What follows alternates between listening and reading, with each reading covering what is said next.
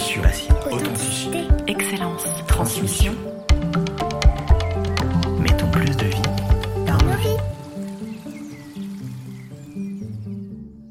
Connecté Nature, le podcast de Truffaut. Je suis Jérôme Pitorin et je vais chaque fois, en compagnie d'experts et de passionnés, vous proposer d'enrichir vos connaissances du monde végétal, entre autres, avec de nombreux conseils et astuces, dans une quête de bien-être, le tout arrosé de bonne humeur. Bonjour à toutes et à tous, ravi de vous retrouver pour un nouvel épisode de cette seconde saison de Connecté Nature. Et aujourd'hui, je reçois Margot Laurent, une jeune femme pour qui j'ai une admiration toute particulière, autant que pour sa sœur Charlotte, leur maman Florence et également une pensée pour leur grand-mère. En effet, c'est le Champagne qui, en 2015, a réuni ces femmes autour d'un beau projet familial devenu aujourd'hui un vrai succès. Bonjour Margot et bienvenue jusque dans nos studios. Bonjour Jérôme, merci. Ah, je suis vraiment ravi euh, de te recevoir et de te revoir. Euh, alors je vais juste préciser euh, à celles et ceux qui nous écoutent que nous avons partagé trois jours de tournage ensemble où j'étais venu découvrir la Champagne à vélo, car la Champagne ne se résume pas qu'à ses bulles, c'est aussi un paysage de terroir, un savoir-faire qui commence par la vigne et son précieux raisin. Et Margot, donc tu es vigneronne et productrice de champagne, les champagnes Oudiette et Filles. on va parler du EFI tout à l'heure. Euh, depuis notre rencontre d'ailleurs, euh, notre jeune viticultrice a mis au monde sa première cuvée de champagne et aussi une ravissante petite Nina il y a quelques mois. Donc beaucoup d'émotions fortes depuis euh, qu'on s'était vu. C'est vrai, y a beaucoup de changements. bon, alors ma première question qui est rituelle, c'est la même pour chacun chacune de mes invités. J'aimerais que tu me racontes, Margot, quel est ton premier souvenir et ta première émotion liée au végétal? Est-ce que c'était dans les vignes d'ailleurs? Alors non, mais c'était pas très loin des vignes. Euh, ma grand-mère habite à côté, euh, enfin habitait à côté des parcelles de vignes et euh, elle avait un, énorme parc avec des poules, des canards, des moutons. Et derrière ce parc, il y avait son jardin à fleurs, mais aussi ses fruits et légumes. Et donc, quand j'étais petite, j'allais piquer les fraises au fond de son, de son jardin et elle était toute fière de nous, de nous faire déguster ses, ses produits. Donc, c'est un de mes premiers souvenirs avec le végétal. Donc aujourd'hui, tu es vigneronne dans le Champagne. Euh, et cela après une reprise d'études et une réorientation, comme on va l'évoquer, euh, l'occasion euh, de parler de terroir, de cépages, de vignes, de philosophie de culture, de voir ensemble aussi les différentes étapes par lesquelles tu passes tout au long de l'année avant que la bouteille de champagne ne soit dégustée. Avant toute chose, raconte-moi ton parcours et ce virage des logos au coteau. Beau jeu de mots, rime riche. On ne se change pas, on ne se change pas si vite. alors oui, donc j'ai repris, enfin moi j'ai fait des études de chargé de communication, donc j'aimais bien tout ce qui était lié à l'art, euh, la création, etc. Et puis, euh, donc, je suis allée jusqu'en master et une fois fini, euh, je me suis dit qu'être enfermée dans un bureau toute ma vie me conviendrait pas. Et qu'est-ce que je pouvais faire de manière artistique au sein d'une exploitation viticole? Eh ben, créer du vin. Et, donc, en 2015, je me suis reformée et j'ai repris l'exploitation en même temps de deux hectares et demi. Donc, c'est une exploitation familiale qui nous venait de nos grands-parents. Mmh et, donc, j'ai repris en 2015 avec ma sœur Charlotte et ma maman. On est toutes les trois associées sur ce projet. Et je m'occupe de tout ce qui est partie vigne et vin actuellement sur le domaine. D'accord. Donc, ça, c'est la répartition familiale. Donc, maman a hérité des vignes de ses parents. C'est ça. Et, qu'est-ce qu'elle faisait Elle faisait déjà du champagne? Alors non, mes grands-parents et, ma maman étaient vendeurs au kilo à l'époque. Donc, vendeurs au kilo, c'est on travaille la vigne toute l'année. Mmh et puis, arrivé à la vendange, on vend nos raisins à des maisons de champagne, des grandes maisons. Et, donc, cette exploitation, elle était comme ça depuis plus de 40 ans. Mmh. Et lorsqu'on est arrivé avec ma sœur, on avait quand même pour objectif de faire quelque chose de cette exploitation-là et pas avoir ce côté frustrant de se séparer des fruits qu'on a cultivés toute l'année. Et donc, j'ai fait le choix et le pari de convertir une partie de l'exploitation pour y faire de la bouteille.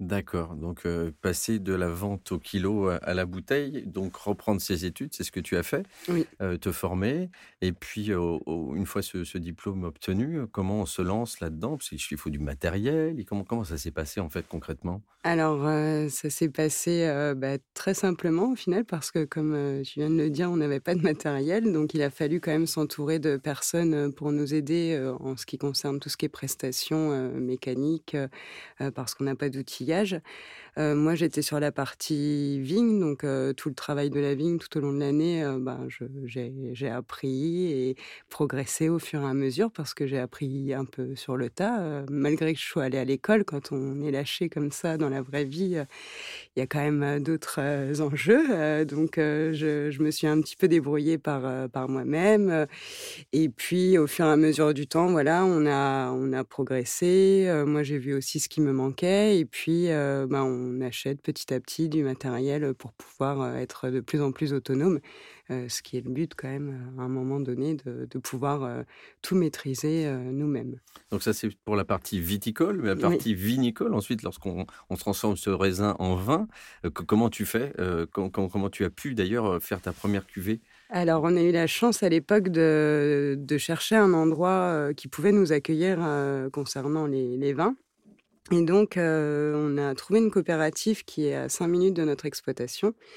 Et en fait, cette coopérative, elle nous a permis de... C'est comme une forme de location. euh, donc, on est installé au sein de cette coopérative. On bénéficie de, de tout leur matériel de pointe. Moi, j'ai juste en, en achat et ce qui met en propre des fûts de chêne dans lesquels euh, je fais mes vins. Mais tout le reste, les pressoirs, euh, les pompes, etc., en fait, c'est la COP qui me les, euh, qui me les prête, enfin, qui me les loue. Mmh. Et euh, je suis complètement indépendante de, dans cette coopérative. Je suis, pas, enfin, je suis adhérente à la coopérative, mais, mais je, je vinifie complètement à part euh, des autres D'accord, donc tu mélanges pas ton raisin à euh, celui des, des autres euh, exploitants, voilà, c'est Voilà. ça. Tu peux faire ton propre vin dans ton coin, entre guillemets, euh, dans tes fûts. Euh, comment s'est passé euh, ce, cette collaboration, cette idée? Comment ça a été accueilli dans, dans, dans ta famille? Parce que vous êtes, euh, on va compter ta grand-mère qui est à l'origine. Évidemment, pas du projet, mais en tout cas de, de, l'exploitation des vignes. Cette filiation euh, de femmes, en fait, ça c'est assez inédit. Qu'il y ait des femmes vigneronnes, c'est une chose, mais qu'elles le soient euh, entièrement euh, et et à 100%, qu'il n'y ait pas d'hommes finalement dans, dans cette entreprise, ça c'est plutôt rare. Oui, c'est assez rare, c'est vrai. Alors, on avait quand même nos deux grands-parents, mais notre grand-père nous a quittés de bonne heure, donc ma grand-mère a, tout géré toute seule. Donc, en fait, pour nous, c'était assez normal puisqu'on a vécu au sein de, femmes et on sait pas. Enfin, à l'époque, je me demandais pas comment ma grand-mère faisait, la pénibilité du travail, etc. Et, et oui, c'est assez drôle. pour le coup, on est vraiment une lignée de femmes depuis quatre générations et la cinquième génération qui arrive est tu- aussi une fille. Oui, c'est ce que j'allais te dire, voilà. Donc, on doit être, euh, je sais pas. Mais c'est plutôt bien. Oui, c'est plutôt ça, bien, oui. ça, ça- ça va garder une espèce de, de, de- de cohérence, en tout cas, Bien dans la, féminité de vos Oui. vins, enfin le vin, puisque c'est le champagne reste du vin. Euh, Est-ce que tu peux m'expliquer aussi quels, quels sont les rôles de, de chaque personne dans la famille, un petit peu, parce que ça ne s'est pas résumé qu'à faire du champagne. Il y a eu toutes aussi euh, d'autres activités annexes euh, qui se sont jointes à, à celle-ci. C'est ça. Bah alors, ma sœur Charlotte, euh, en 2014, elle a ouvert une chambre d'hôte euh, sur Épernay, donc la Poterne. C'est une chambre d'hôte qui peut accueillir euh, 10 personnes.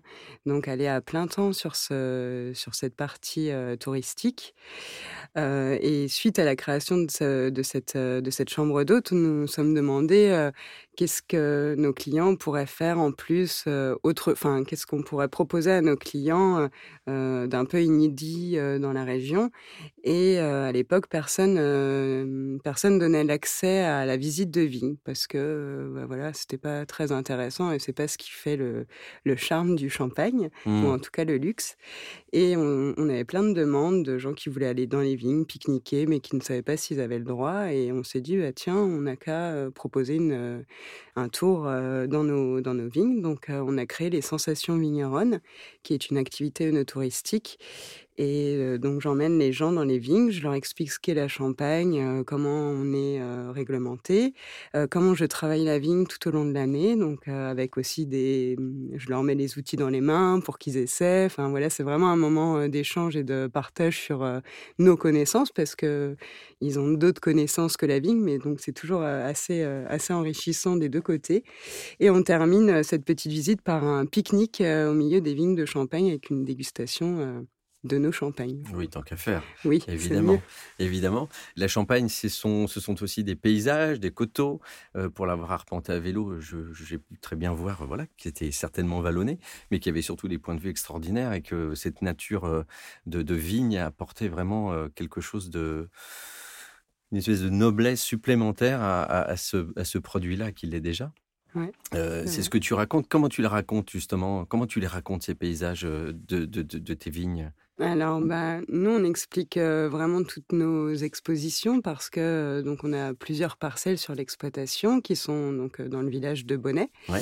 Et, et, donc, on a des parcelles différentes avec des expositions différentes, des sols différents. Et, et c'est ça, en fait, la Champagne. Et c'est aussi ce pourquoi on va pas trouver. Enfin, mon voisin fera jamais le même champagne que moi, même si c'est mon voisin de vigne, parce que on a des sols complètement différents. Si c'est si on est en haut de la parcelle ou en bas de la parcelle de mmh vigne, on a vraiment des, des, gros changements.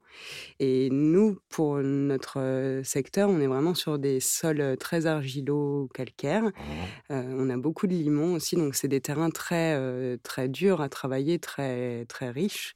et par contre, sur d'autres régions va être beaucoup plus sur de la crépure, euh, donc ça va amener beaucoup plus de minéralité dans les vins. Euh, c'est ce qui fait aussi la typicité de la Champagne, c'est toutes ces expositions différentes, tous les sols différents. Mmh. Les cépages qu'on utilise aussi également font partie de, voilà, de, de, ce, de ce mix de, de, de richesses. Euh, et de paramètres. voilà.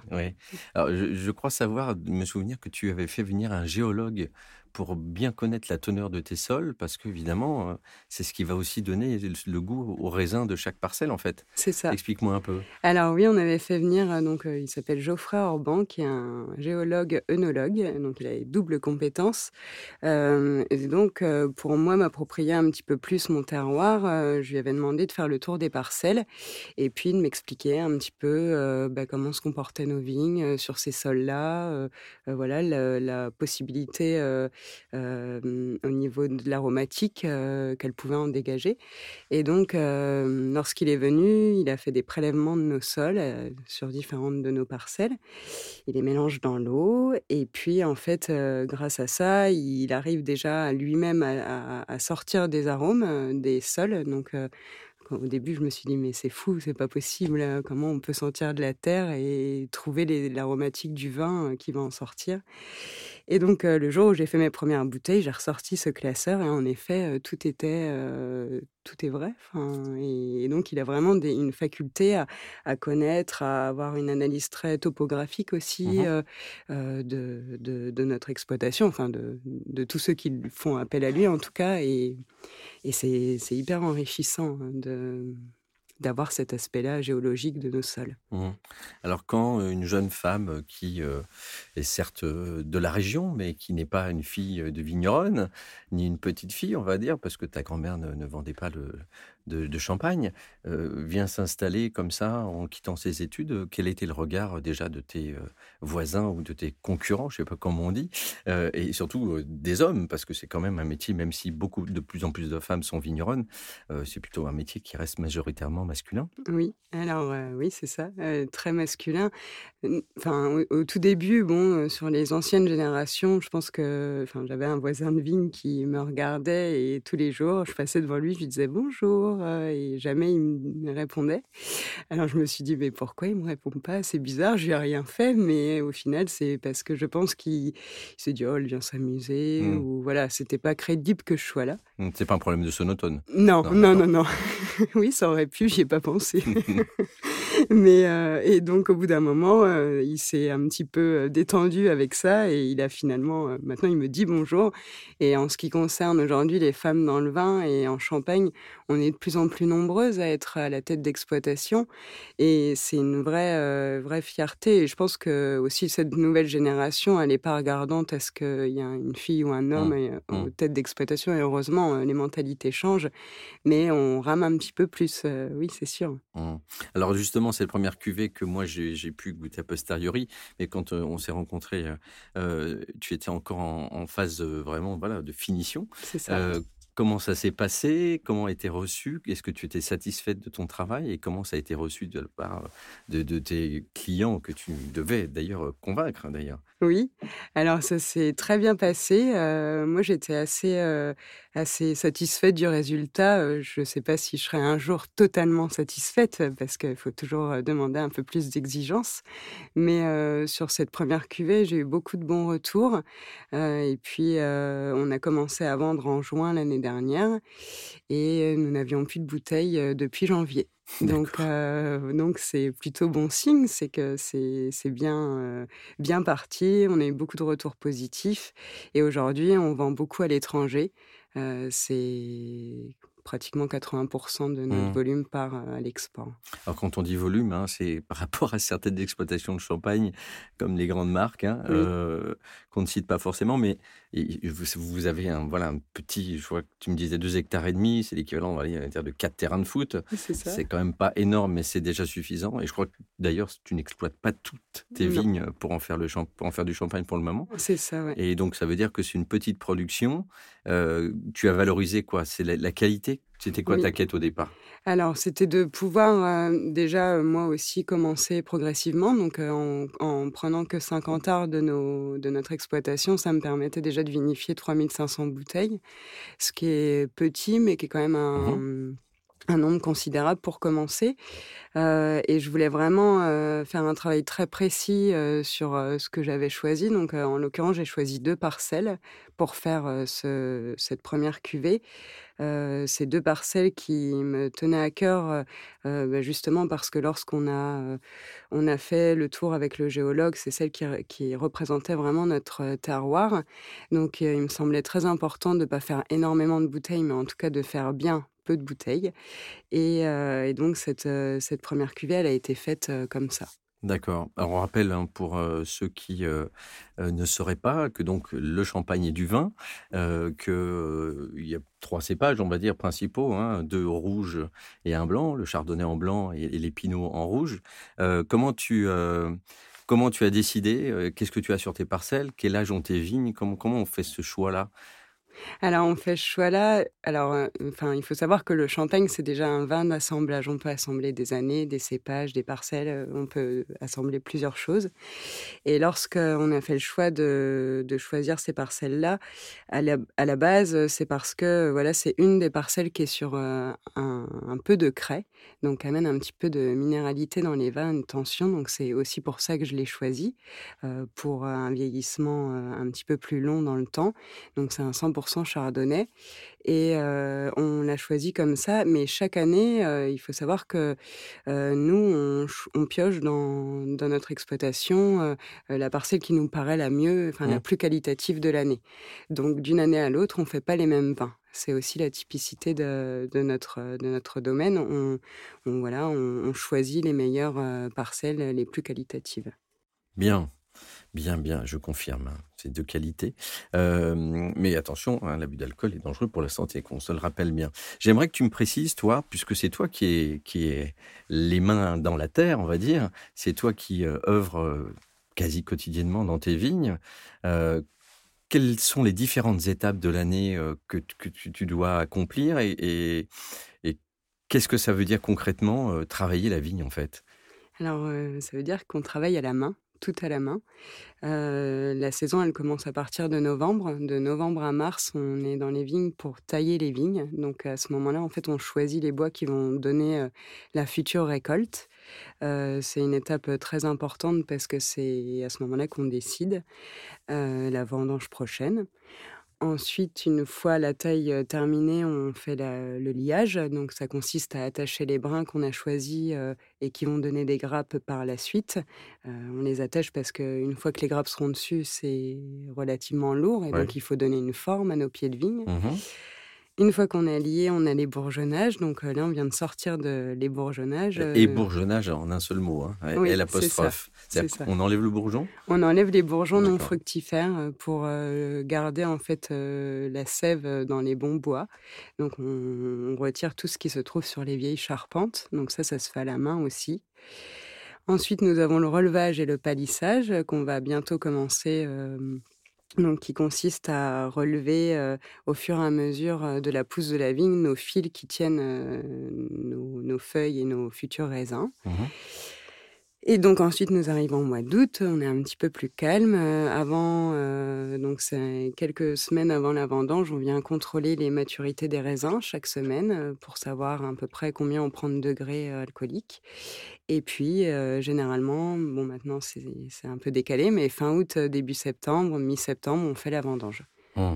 Voilà, à la main. Alors, je, précise hein, que vous êtes en, HVE, oui. en donc haute valeur environnementale, donc avec un souci vraiment de faire quelque chose le plus respectueux de l'environnement possible et avec le moins d'intrants possible. Je pense même que vous en utilisez peut-être même pas. Peu, très peu. Très peu, ouais. Vraiment quand c'est quand il y a urgence. Voilà. Comment tu pourrais décrire le, champagne tel que vous le faites? C'est quel qualificatif le, raconte le mieux?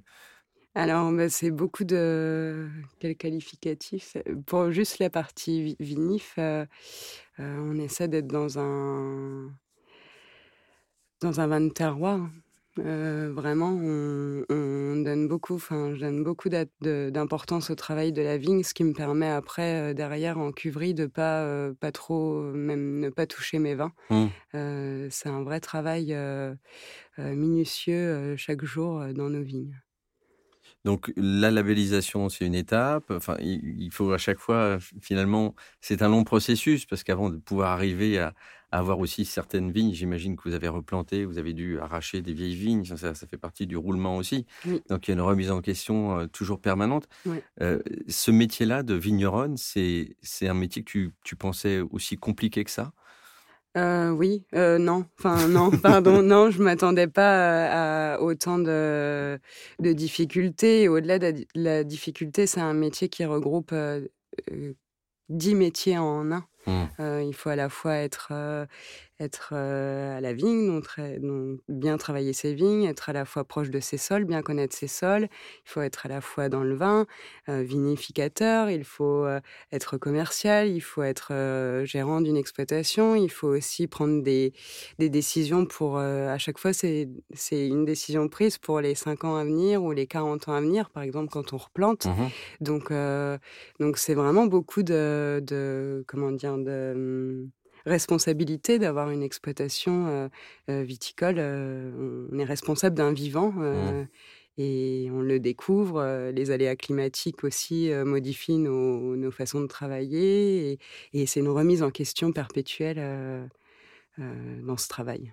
Mmh. Et tu as réussi, tu penses, à, comprendre maintenant, à, maîtriser un peu toutes ces, toutes ces phases-là pour pouvoir te dire je peux commencer maintenant à, à peut-être m'essayer à d'autres euh, d'autres petites, euh, on va dire, euh, originalités peut-être dans, dans, tes différentes cuvées Oui, bah oui, parce que j'ai un petit peu plus d'aide maintenant dans les vignes, ce qui me permet d'avoir du temps pour réfléchir à autre chose. Mmh. typiquement, sur la conduite de l'enherbement dans nos vignes, par exemple, ça, c'est des choses où, où je prends un peu plus de temps maintenant pour réfléchir, ce qu'on y met, les légumineuses, pourquoi. Alors, précise-nous, l'enherbement, c'est ce qu'il ce qu'il y a entre les, entre les, enfin, dans, les, dans les allées, entre les, Qu'est-ce que c'est au juste? Alors, c'est on laisse l'herbe. Nous, on appelle ça donc l'enherbement naturel maîtrisé. Donc, on laisse la flore euh, sauvage se développer au sein de nos vignes.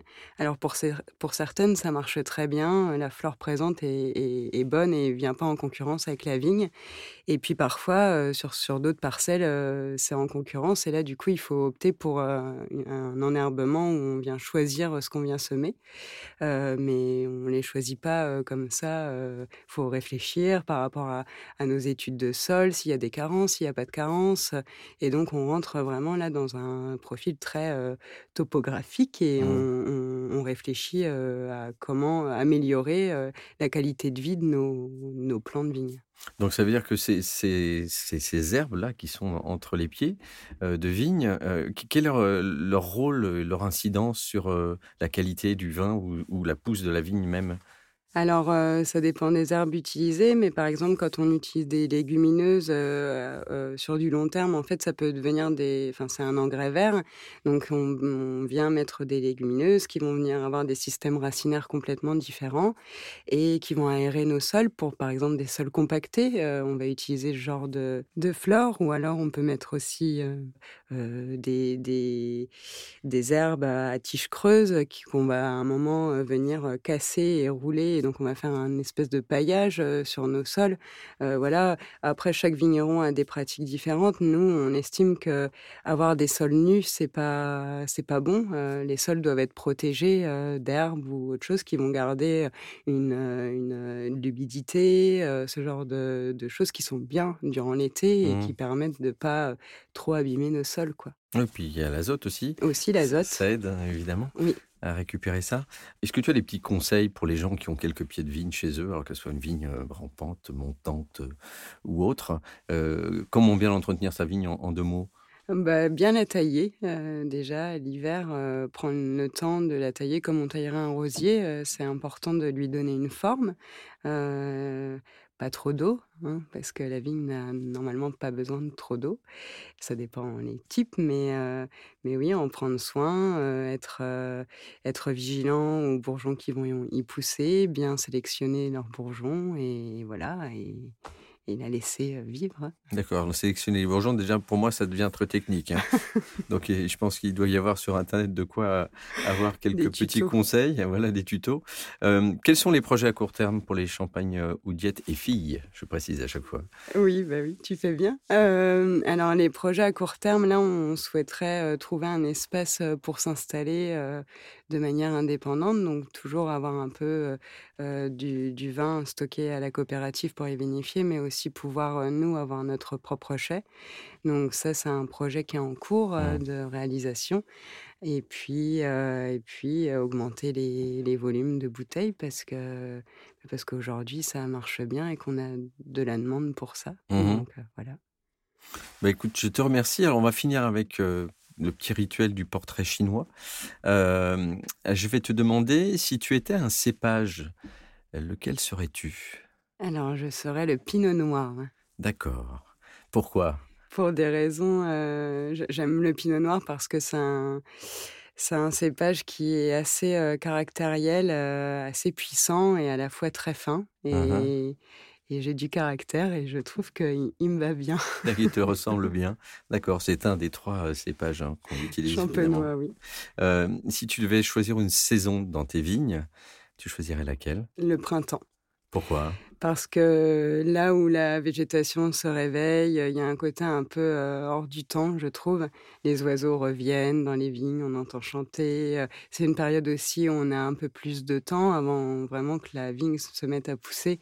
Donc on peut prendre le temps de, faire euh, des choses plus calmement et, j'aime beaucoup cette période-là. Mmh. Quand elle revit, elle revient Quand elle revit. finalement.